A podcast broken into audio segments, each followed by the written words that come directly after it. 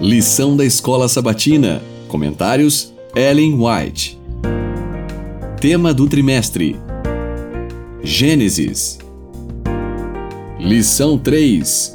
Tema: Caim e seu legado. Terça 12 de abril. O crime. Alguns alegam que a espécie humana necessita não de redenção, mas de desenvolvimento, que ela pode aperfeiçoar-se, elevar-se e regenerar-se.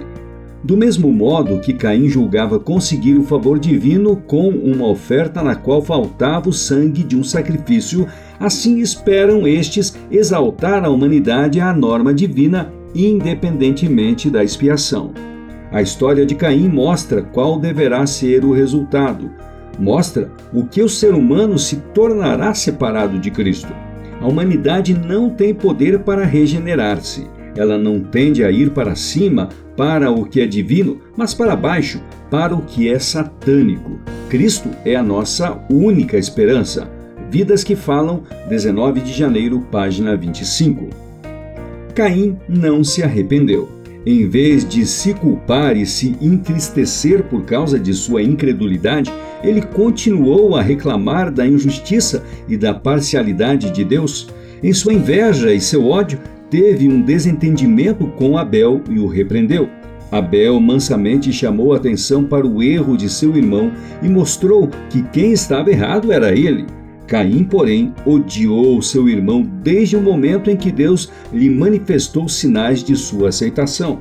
Abel procurou acalmá-lo, mostrando que houve compaixão de Deus em salvar a vida de seus pais quando podia ter trazido sobre eles morte imediata.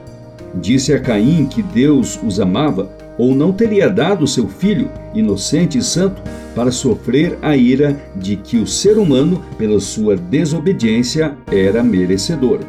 Enquanto Abel justificava o plano de Deus, Caim ficou enraivecido, e sua ira aumentou e se acendeu contra Abel, até que, em sua raiva, ele o matou.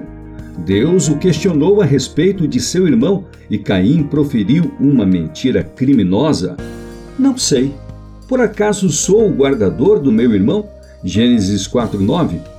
Deus lhe disse: A voz do sangue do seu irmão clama da terra a mim. E agora você é maldito sobre a terra, cuja boca se abriu para receber da sua mão o sangue do seu irmão. Quando você cultivar o solo, ele não lhe dará a sua força, você será fugitivo e errante pela terra. Gênesis 4, dos versos 10 a 12. História da Redenção, página 39. É perigoso deter-nos considerando as vantagens que poderemos ganhar cedendo às sugestões de Satanás. O pecado resulta em desonra e ruína para toda pessoa que com ele condescende. Sua natureza, porém, deixa o indivíduo cego e iludido e o engana com lisonjeiras perspectivas. Caso nos aventuremos no terreno do inimigo, não teremos garantia alguma de proteção contra seu poder.